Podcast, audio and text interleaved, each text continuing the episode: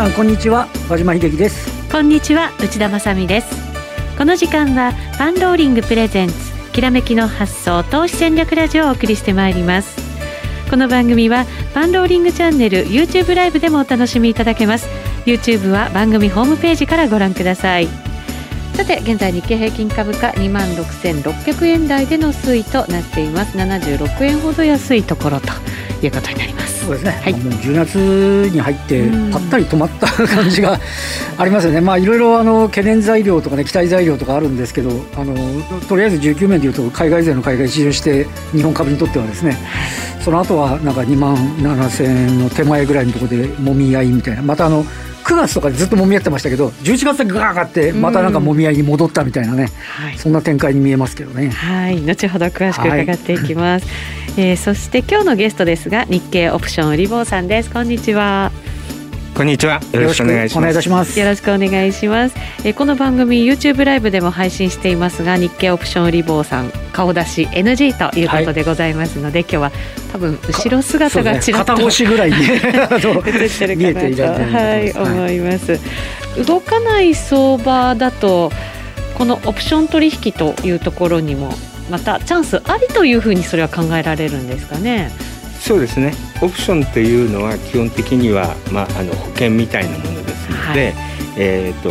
まあ、自動車保険ということで考えるんであればですねオプションを売るということは保険を売る方の保険会社になりましてで事故が起きないとすなわち相場が動かないということであれば保険料収入が入ってくると安定的に入ってくるということになるわけですね。はい。後ほどこちらも、ね、はい、詳しく伺っていきます。その前にパンローリングからのお知らせです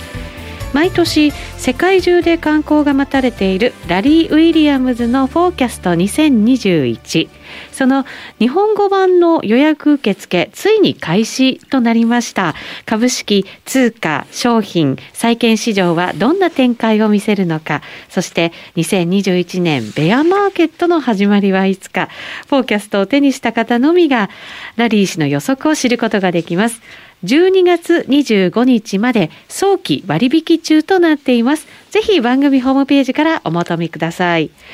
そして今日のゲスト、日経オプション売り坊さんの日経225オプション、えー、中級編オンラインプレセミナーを行います。えー、今週の12月19日土曜日に開催ということになりました。オプション売り坊さんの基本信念、個人投資家の戦略はシンプルに安全にという点は変わらず、オプション経験者だからこそ狙える複合戦略を学べるチャンスです。ぜひご参加いただきたいと思います。えっ、ー、と、中級編の方々もこれで3期生そうですね。あの三期生になりましてありがとうございます。はい。後ほどこちらも詳しく伺っていきたいと思います。うんそすねはい、それでは番組進めていきましょう。この番組は投資専門出版社として投資戦略フェアを主催するパンローリングの提供でお送りします。それではまずは和島さんに今日の株式相場についてお話を伺います。そうですね。あの、えっと、海外のところも、あの、まあ、非常になんていうんですか、懸念、あの、ニューヨークダウが下がって、はい、えー、どうですかね、ニューヨーク市で飲食が停止したり、うん、あの、場合によっちゃちょっとロックダウンに対して言及していく、まあ、これあの、欧州もね、ちょっとドイツあたりが結構厳しい話になってて、はい、というところなんですけど、まあ、ただ相場が崩れるほどまではいってなくて、で、かたやでやはりね、あの、えっと、アメリカでは、えー、昨日からワクチンの接種も始まったというところで、それへの期待感みたいなものもあるんでしょうけども、結局、ニューヨークダウは200ドル以上上げたところから180ドル余りの値下がりまでちょっとね、ずるっとこうやってきて。値幅はありましたね。ありましたね。先ほど、ね、序盤のところは、あの、まさに、その、えー、ワクチンの接種でしたり、あとは、あの追加の経済対策の、ね、まとまり期待みたいなところがあったんですけど、まあ、ちょっとニューヨークの飲食停止みたいなところからあ失速して、まあ、ちょっと上値が重いっていうね、ことを確認しているような、えー、感じなんですけど、で日本に来ても、結果的にはあの日本、昨日179円高でしたけど、今日は今のところ74円高、まあ昨日の上げ分をね、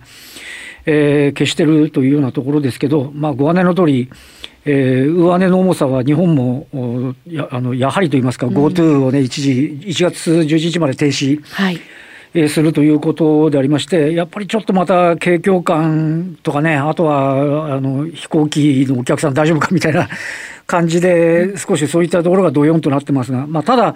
えっと、12月に入って以降は、もう2万7000の手前ぐらいのところで、ほぼ横ばいなんで、はい、あの、えー、先週発表分の12月1週のところだと、現物先物合計で外国人投資家ざっと500億。の売り越し。なんですよね。で、あの11月はあの3兆1000億の買い越し。ね、でしかもやっぱり1、2週にドバッと買って、3週目、4週目とちょっと減ってきて、うん、あので、え売り越しですかと。なんとなくあのもう本当にサンクスギビングあたりから徐々に参加者が減ってきてるんじゃないかっていうね、はい、感触はありますよね。で、うそうした中でもあの今日も、えっと、三菱重工とか川重とかややあの防衛予算のね上積みというところでそうした関連銘柄本来その予算があったからってこのでっかい会社がそんな儲かるとは思えないんですけど、はい、でもなんかバリュー銘柄が放置されてるのが何らかのきっかけで水準訂正するみたいな形で、はいえー、出遅れ株物色でしたり、また今日も、いわゆるそのコロナの、えー、関連の容器ですとかね、まあ、そんなような、ああとは輸送とか、そういうようなことをやってる会社なんかが物色されるなど、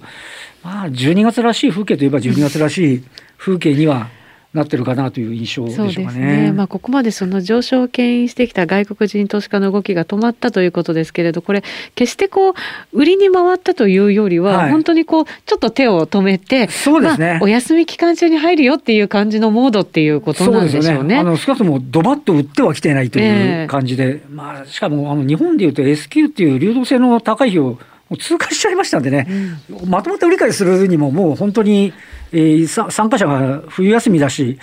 流動性も薄いし、どうしてもやっぱり勢い個別の材料ですとか、今日 IPO2 社あの出てきて、はい、そのあたりが起爆剤になってくれればって話がありましたけどね。そうそう。逆に行かれちゃうと困るんですけどね、初値天井でそこからずっと下がるパターンがよくないんですけど、はい、あの今日あたりからのスタートで年末までなんと26社。続きますね。ね。で、最後に出てくる29 9日の IPO 案件はもうすでに受け渡しは来来年ですからね、そうですね。あのまあ、年内上場となんですけどっていうところですけど、はい、まあ、そのあたりの、ね、動向を見極めつつ、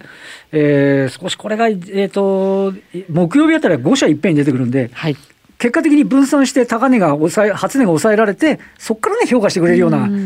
あのマーケットになることを期待したいというふうにも思いますね。そうですね。その IPO 足元どうですか？期待できそうですか？そうですね。徐々にあの今日あのえっとあのスタメンというのは場合によっちゃ今日寄んないんじゃないかって言われてたんですけど。寄りましたね。寄ってました。はい、あのあのえっとその後の動向はともかく。2日目持ち越しで寄ってズドンっていうよりはまだ本当に寄ってってもらった方がいいかなっていう気はしますよね。そうですね、はい、びっくりするような値段じゃなくほどほどなところでね言ってくれるといいかなと。初値を買った方が利益が出るようなねそういう循環になっていただきたいと思いますね。はい、それではこの後今日のゲスト日経オプション売り坊さんにお話を伺います。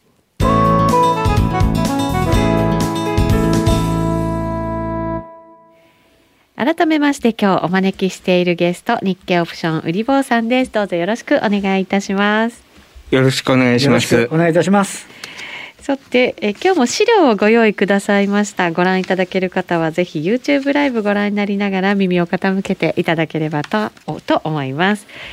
さてえー、以前ご出演いただいた時はまだ大統領選挙そうでしたね前でしたかね。そうですね。そうですよね。えっ月にはいあの出演させていただきました。はい。予想もいろいろしてくださいましたが、はい、その後そのシナリオに沿ってはいかがでしたか？どうですかね。ええ、これは皆様のご判断なんですけども、えっ、と2ページ目のところにその時9月の8日のところに。出しました資料ですね2つ出しましてシナリオ1は、えーと、とダウは3万ドルを達成後に急落と。でシナリオには逆に急落後に急騰して戻るよという形になったんですけど、うん、形とするととりあえずは3万ドル達成しましたんで、えーと、シナリオ1の方のところのに来てますよとただまだ、あ起こってないのはその後の急落があるかどうかですけども、えー、と先ほども、まあ、あのマーケットの参加者の方々は非常にまあ楽観的で、えー、というところですよね。うん、なので、えー、逆に言えばあのみんながあの防衛をしてないと。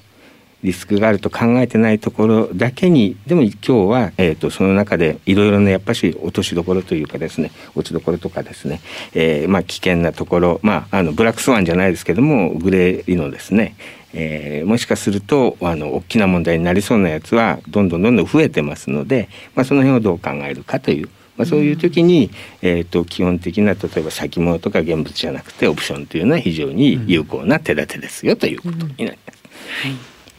えー、さて今後のポイントになりますが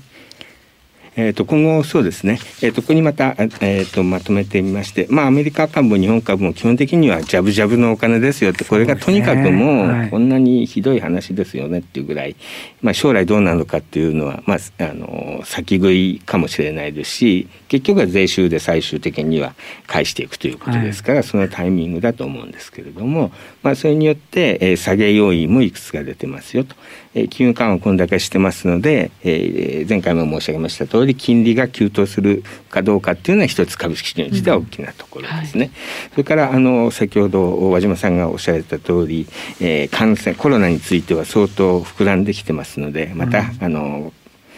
えー、広まってきてますので業績回復が思ったよりいかないかもしれないよっていうところがリスクがあるかもしれませんよと。それから、えーと、一つ一番大きいなと思ってるのはそこ赤書いたんですけどアメリカの現状ですね。うん、で、まあ、今日あたりは、まあ、バイデンさんが勝ったという形で言ってますけれども、はい、えー、実はここの問題あのトランプさんの方が大統領の方が言ってる訴訟について私が懸念してるのは、えーとまあ、不正があった不正があったなかったという問題のほかにですね、えーと、今回の郵便投票をやるにあたってトランプさんの方の主張はあの憲法通りが保障してるようなあのプロセスを取ってないということを言ってるわけですね。うんはい、でそれに対してあのえーと、最高裁が判断したのは、えー、基本的に不正はなかったという判断で、はい。はい、そのプロセス自体が間違ってるということであれば基本的に民主主義の根幹を、あの覆すような実はものすごい大きな問題を包含してますよと。でそれでまあテキサス州が他の州を訴訟するなんてい。う形になって、これがもしエスカレートするとすなわち法律を守れ軍団とそんなことどうでもいいよっていう軍団のアメリカが2つに分断しかねないという、それが恐ろしいかなという。まあ、そうするとそういうことが起こるとアメリカが弱体化しますので、えー、どこの国がそれの恩恵を受けるかっていうのは皆さんご想像の通りだと思うんですけども、そのメインのシナリオですよね。バイデンさんが勝ったとしても多分中国寄りだと思いますしあの分裂すれば国力が減るので相対的に中国力が強くなるという形で、えー、結果としては良くない方向に行ってるのかもしれないよと。まあ、どちらが勝つかどうかはそれは問題ないんですけども正しい民主主義で法治国家であるという言えるのかどうかっていうのが大きな問題なのかなっていう気がしてますですね。うんそれから日本株についても先ほど和島さんがおっしゃいました通りやっぱ GoTo の混乱はちょっとすごすぎるかなっていう気がしてますですよ。あまりにも管理ができてなくてで、まあ、東京の GoTo ストップについても日付が違ってたとかですね変えたとかですね。それから年末年始を止めたとしてもあの年末年始の医療崩壊なんかはとてもじゃないけども間に合わないですよね。でそれが何なのかっていうところで、まあ、旅行業界からその団体のその推進してる方にものすごい献金がいってるとかって話になるとするとですね ぱり政治的なあの相当分裂とかいろいろ波風が立つかもしれないですよと。でまあ危機管理能力がここに来て相当ないなっていうことが分かってるので今後本当にまあ対応できるのかなっていうのはまあ、もしかすると大きな要素になってしまうかもしれないなというふうに、まあ、個人的には考えてるわけですけども。これ見ると作っていただいた資料はだいぶ作業員のが多く 見受けられますよね。はい、はい、基本的にはあの、はい、上げはとにかくもうお金ジャブジャブなんで、はい、で多分今マーケットの参加者の9割とかはみんな上げ賛成でハッピーハッピーっていう時なんですけどでも例えば昔も、まあ、ファンドマネージャーの時言ってたんですけど10人が10人解散制になった株はもう上がらないんですよ、もう買う人がいないわけですからその上に。ということであれば、えー、逆に言えば、まあ、コントラリアンというその天の弱というような感じで見るんですけども、い、わゆるネガティブの可能性をちょっと考えておかないと怖いのかなっていう、うん、それが起こるか起こらないか分かんないですけども。で従いましても、まあ、個人的な感想とすればこの後、まあ特に3月ぐらい3か月ぐらいについてはやっぱりスピードものすごい勢いで上げてきましたんで、ね、この勢いこのすごいですよね。この勢いで上がるとは考えにくくって横ばいですよね、これがメインで、えー、上がるか下がるかということであれば下げの可能性のまあこの後ご紹介してきますけどもアメリカでは相当いろんな危険なサインが出てることは出てるのでそれをうまくしのげるかどうかっていうポイントでで下げた時はみん。なが楽観的してるので意外といきますよという。まあ、そこのところがまあ注意事項あの注意して、まあ、マーケットを見てるというまあ、あの天の天の弱ですの で。もともとシナリオもね、はい、あの3万ドルを達成した後は急落を予想されてますのでね、ちょうどそのフレーズに入ってきてるのかなっていう気はしてます、はい、まあ、いつかっていうのは特定できないのがあの弱いところなんですけど。そのまあ金融市場に関わってくるちょっとネガティブ要因というところですよね。グレー理論それが、まあ、うん、あの4ページのところで、はいまあ、いくつかご紹介をしてるんですけども、まあ、ワクチンの安全性についてはこれもやっぱりわからないわけですよね。うん、あの私も医者ではないので、えー、研究者じゃないので断定はできないですけれどもあまりにも短期間で出てるわけですから、はい、これについて、まあ、長期間の安全性が担保できるのかっていうところと一部の方はこれによって実はあの体に影響はないんだけど女性の妊娠率が下がるとか男性の精子が下がるとかっていう数が減るとかっていう研究を出している人もいるわけですね。これも分からないんですけど私判断できる。でそうなるとするとまあそこの裏にいるのは今回のワクチンを使って人口を抑制したい筋がいるのかなとも まあちょっとなんか変な話になってしまいますけどもそんなことも考えなきゃいけないよと。それからあの先ほど少し話しました米大統領選挙の混乱で、えー、と今日、まああのまあ、投票があってなってますけどもまだ実はトランプさんすればわからない。1月の6日で、えその集計についてまあ、一つ、まあ、あの向こうの法学者からすればですねそれが不正があったんだから副大統領が受け付けないとかですね、まあ、可能性としては限りなく少ないかもしれないですけどまだまだ取る手はあるかもしれないよっていうのが一つとあとトランプ大統領が何を考えてるかですよね。はい、わかりますかね？人 わかんないですよ何考えてるか。だからここ来てもあと任期もちょっとなのにいろんな人まだ首切ってますもんね。そうなんですよ。もうちょっとじゃないかと思うんですけどね。はい。だから二つのこれもシナリオで、はい、えっ、とまだ今回で勝つと。再選するっていうこれがベストシナリオですね彼にとって。はい、で2番のシナリオのベストはセカンドベストは2024年に勝つということですよね。うん、それももう出てきてますもんね。うん、だから2024年に勝つためにはどうかと。だからそこにショート作戦と書きましたけど最後に混乱させるようなことをやって、バイデンさんがトラあのー、まあ、大統領になってから株価が急落したとかっていうふうに シナリオを作れればあいつのせいだと、うん、なればこれは強いわけですよね。参謀からすると。だからこれってものすごく分かんない。戦略なので、はい、っていうのをちょっと心配してるわけですよね。でそれでいろんな布石やなんかを打ってくる可能性はあるわけですよね、はい、というところ。でちょっとこのワシントンのロイターさんのやつですけども先ほど申し上げましたけどテキサスの方は法法的なあの手続きを取ってないで郵便投票をしたんだからそれその無効だという。だから不正があったかどうかっていう問題ではないんですよね。うん、はい。あと中国の方もあ一部ではですね一部あの大きな、まあ、コングロマリットの不動産投資会社の方の経営が相当悪化しているところでバブルが崩壊するとこれもものすごい勢いになるかもしれないですとか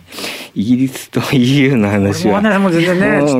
期限を切っても期限がないようでまたじゃあ延期しようねで終わるので、これがどうなるのかなっていうことですかね。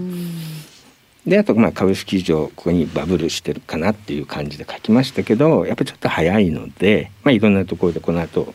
日本とアメリカとちょっと見させてチャートをご用意させていただいたので見ていただければと思うんですけれども、えー、とその部分のあの継承とあとやっぱ金利上昇がやっぱりどうしても怖いなというところじゃないですかね。で意外と金利上昇するとするとお、まあ、株式相当インパクトがありますのでというところがまあ注意事項かなとこれがまあ確率が低いですけども起こると意外と大きいよと。それは先ほど申し上げました急落につながる可能性はあるんだよと。皆さんが楽観してるだけにということ。ですよね。むしろあれですね、コロナでワクチンがみんな効いて、なんか経済状態が本気でも回復し始めたら、金利もなんか上がってきそうな感じはしないじゃないですよね。ねはい、あの想定以外のそれも一つ、ちょうどあの和島さんと私、同じ考え方をして、これ、想定以上にコロナのワクチンが来て、経済が飛ぶと、インフレ率が上がるので、一気に金利が上がると、株式市場、逆に下がる可能性があるなと。あのまあ、株と金利っていうのはものすごい関係があるので、えー、この後本当に金利の動きに注意をしているということですね。はい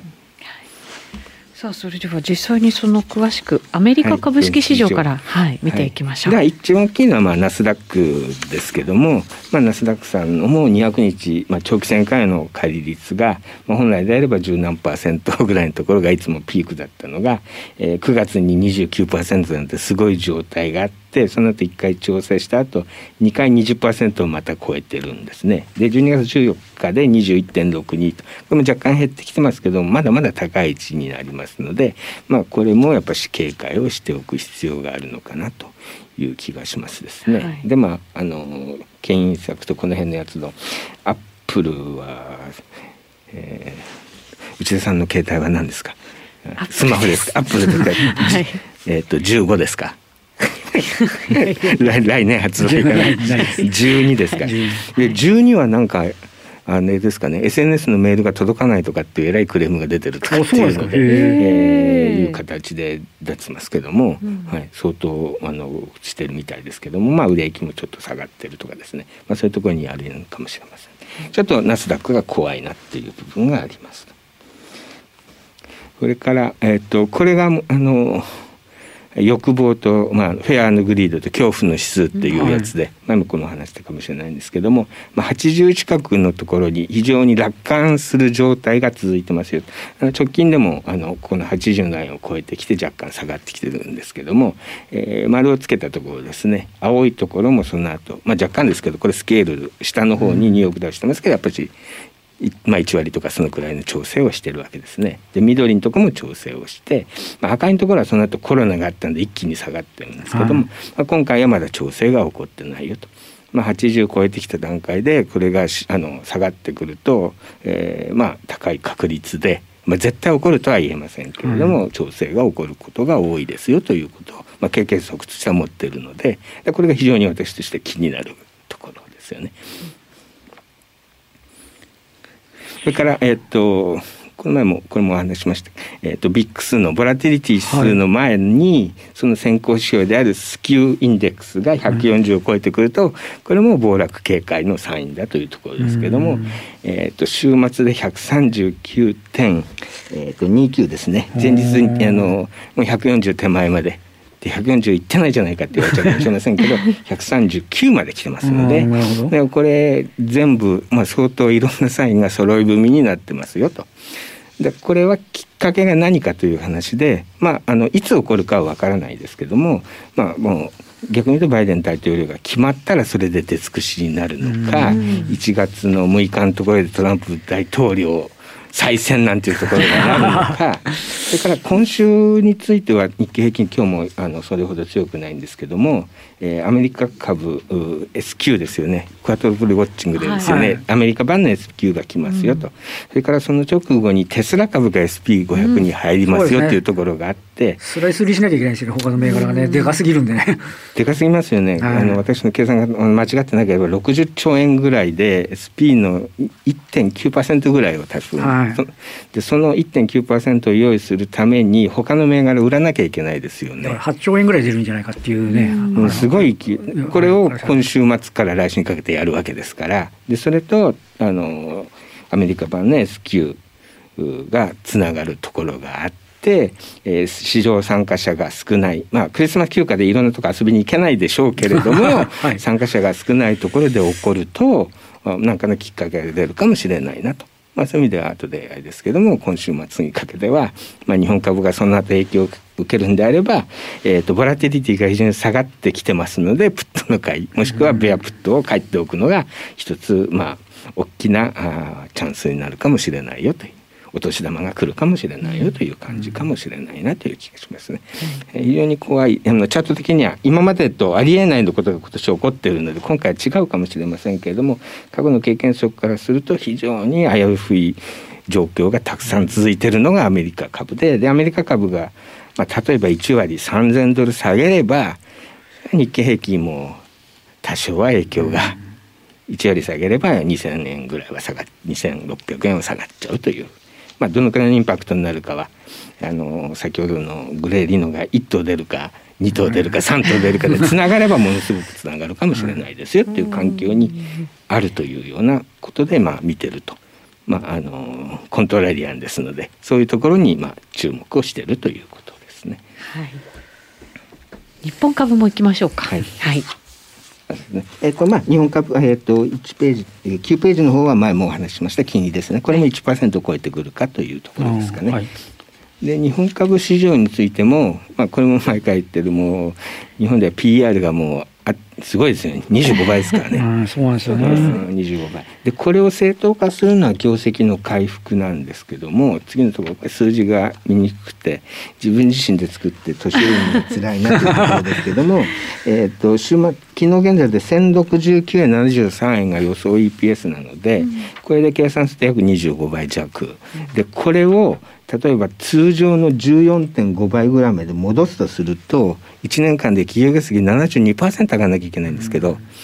れは和島さんに正解を教えてください。企業業績来年は何パー上がりますか？大和証券の試算によると来年は41%増益なんです。41%ぐらいしか上がらないとするとですね、はい、えーと、2万6800円を、まあ、正当化する PR は17.5倍。